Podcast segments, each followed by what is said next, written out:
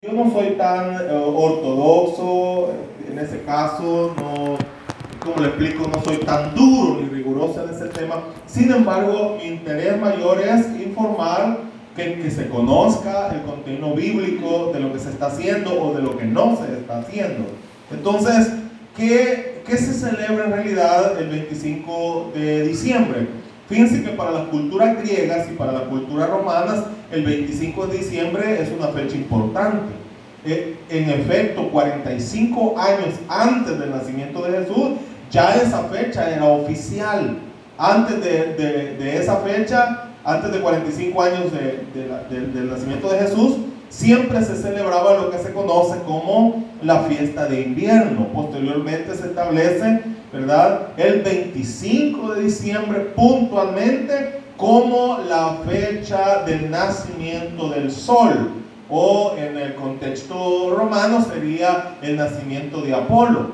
Entonces a partir de ahí comienza la celebración, que se, que se viene, la, eh, ¿cómo se llama? La fecha de fiesta de invierno y luego se convierte en el nacimiento del día del sol o del sol o del dios sol y cuando Roma se cristianiza, ya, ya expliqué ese, ese término, ¿verdad? Cristianización. Cuando Roma se cristianiza, yo lo expliqué también en ese momento cuando expliqué este término, lo que se busca es adecuar fechas, contextos, eh, personajes a la nueva religión, que es la religión cristiana. De modo que con toda facilidad se adoptó, después del 325, con toda facilidad se adoptó el 25 de diciembre como la fecha del nacimiento de Jesús, ¿verdad? A propósito del nacimiento del sol, que ya se celebraba para esa fecha. Entonces, eh, ¿qué se celebra en realidad el 25 de, de diciembre? Bueno, se celebra la fiesta del nacimiento del sol. Navidad es un término latino que solo significa nacimiento. Así que la gente solo dice, vamos a celebrar Navidad, pero, pero no está haciendo nada. Porque nace cualquiera, nacimiento ha, sido mucho, un montón de gente que ha nacido. Entonces, ¿qué celebramos? No, la Navidad, pero ¿qué es la Navidad? Navidad es un término que significa nacimiento o natividad, nacimiento, solamente eso pero originalmente estamos hablando en contexto religioso, histórico y cultural con la celebración de la fiesta de nacimiento del sol. Entonces, ¿qué tiene que ver el cristianismo con esto? Bueno, absolutamente nada. Eh, ¿Cuándo puntualmente nació Jesús? Es una buena pregunta. Este, no sé. Ahí está, ese es, lo profundo de la teología que les voy a enseñar. No lo sé. No existe eh, una fecha puntual, no podríamos decirlo. Una, una cosa sí es claro, fíjense qué interesante esto, que no puede ser el 25 de, diciembre. Entonces, aunque no conocemos su fecha puntualmente, eh, una cosa es clarísimo, ¿verdad? Que no puede ser el 25 de diciembre.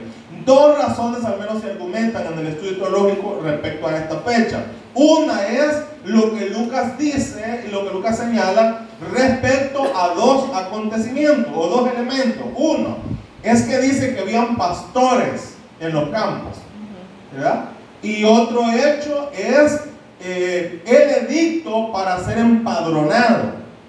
¿verdad? Esos dos hechos, y eso les voy a explicar por qué, nos permiten con exactitud saber que no fue en diciembre. ¿Por qué? Bueno, sencillo. Porque diciembre es un mes frío en, en esas colinas, en esos lugares. Absolutamente frío. Que ni las personas ni los animales están en los campos como en el caso de pastores con ovejas. Eso, eso sería una cosa tremenda, ¿verdad? Eh, eh, casi echar a morir a todas las ovejas. Entonces, en el tiempo del frío las ovejas están resguardadas. Entonces es imposible en diciembre en esta zona que hayan pastores por la noche resguardando rebaños. Es sencillamente imposible. Y lo otro es acerca del empadronamiento. La necesidad y del edicto del empadronamiento era llevar a la gente a sus localidades de nacimiento.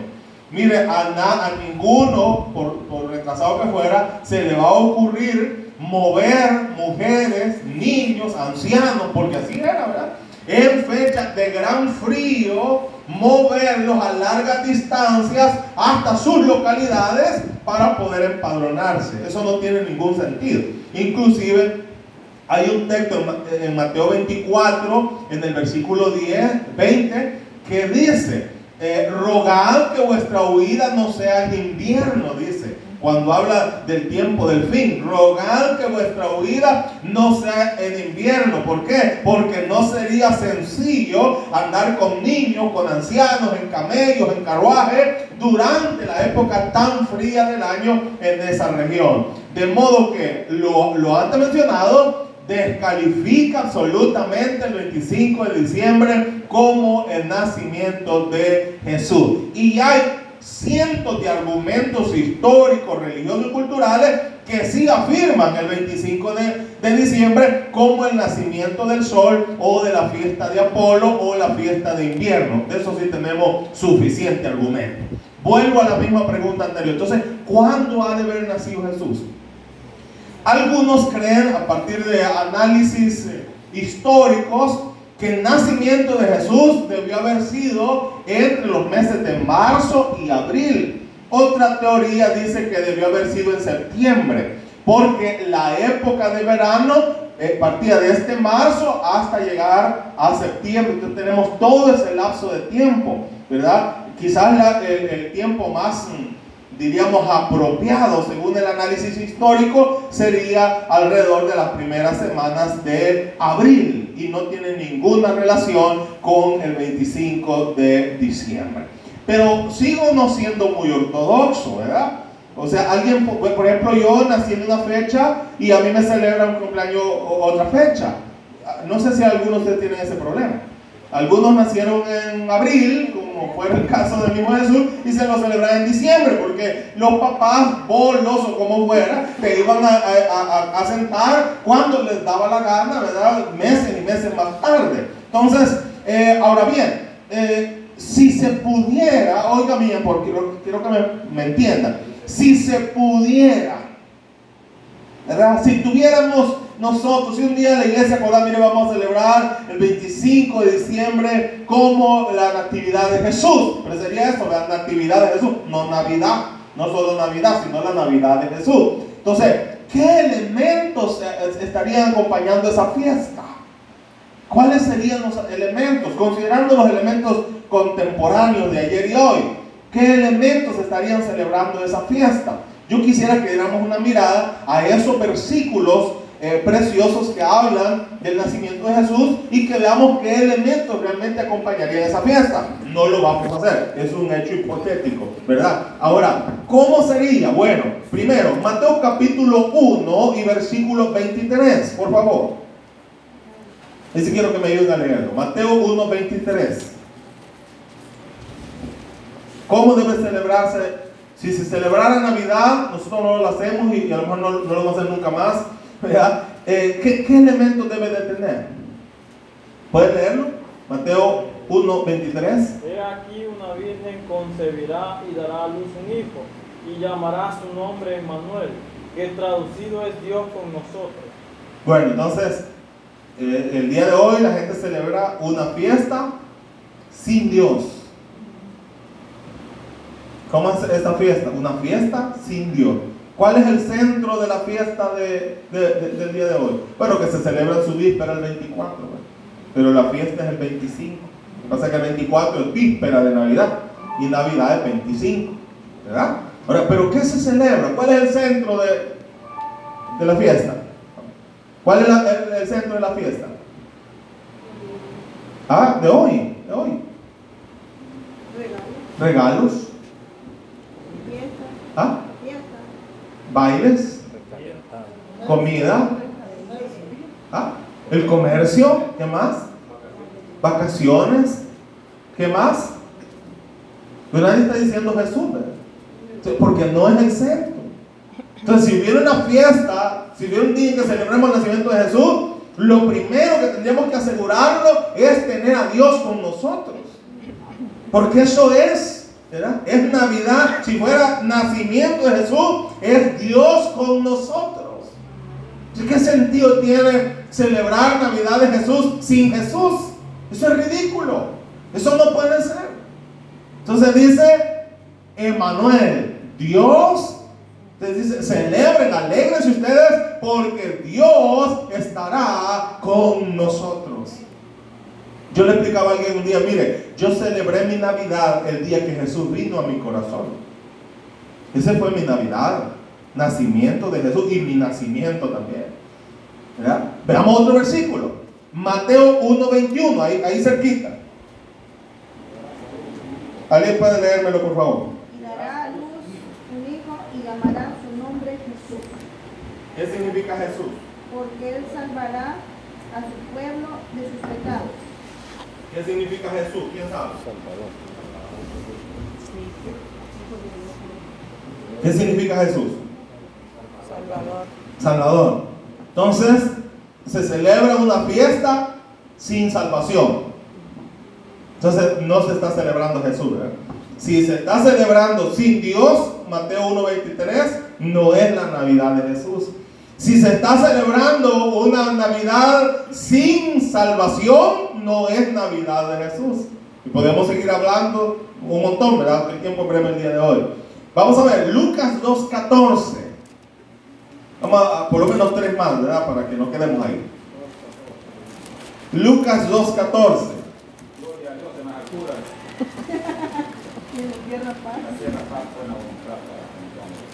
Entonces, ¿qué sería una fiesta sin paz? ¿Usted cree que la gente que amaneció de goma tiene paz hoy? Los que fuimos bolitos, ¿cómo, cómo sería hoy, man? ¿Ah? ¿Cómo sería el día de hoy? Con paz, con gozo. Hay familia, yo recuerdo en el contexto en el que yo me crié, el 25 de, 24 de diciembre era de golpes. Era de golpes, eran familias golpeándose. En medio de los cohetes no se atinaba, si sonaba el cueto del pecho de la mujer y dándole. Esa era su Navidad. Otro, es el tema de los, de los estrenos, mire hermano. La gente se aflige. Ay, Señor, ya viene el 24 y yo no tengo estreno. Y aquello, y, qué aflicción, ¿entiendes? Entonces, entonces, una Navidad sin paz no es Navidad de Jesús. Amén. Entonces, para, para hacer Navidad de Jesús, tendría que tener, primero, Dios con nosotros. Segundo, salvación. Tercero, debo de tener paz en mi corazón. Entonces, una Navidad no es el, pavo ni los tamales, no, no es eso. Si fuera la Navidad de Jesús, lo principal en nuestro hogar sería paz. ¿En cuántos hogares anoche hubo de sobra comida, pero no tienen un poquito de paz?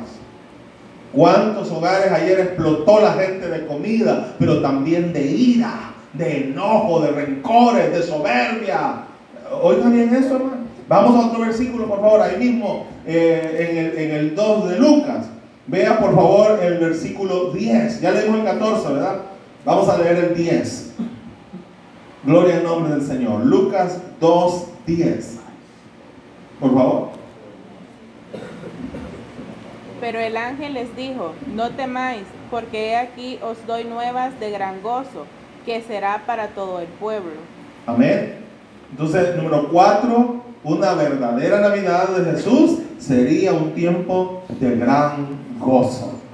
Ya he explicado que gozo y alegría son diferentes. Ya le expliqué en algún momento, recuerdo que lo hice. Decíamos que el gozo es algo eh, permanente. Es, es, es, es un estado espiritual del ser humano. Ahora hay momentos de alegría, hay momentos de esos son elementos meramente emocionales o circunstanciales. ¿Y se recuerdan que expliqué eso? Pero el gozo, por eso Jesús dice, mi paz os dejo, mi paz os doy, no como el mundo la da. Entonces estos elementos naturalmente que vienen a través del nacimiento de Jesús en nuestro corazón son elementos permanentes. la paz y el gozo no son elementos circunstanciales. Entonces hay gente que solo el 25 de diciembre se acuerda de la familia. Solo el 25 de, 24 de diciembre visita. Solo el 24 de diciembre le lleva comida a la familia. Hay, hay ancianos que solo el 25 o 24 de diciembre los visitan.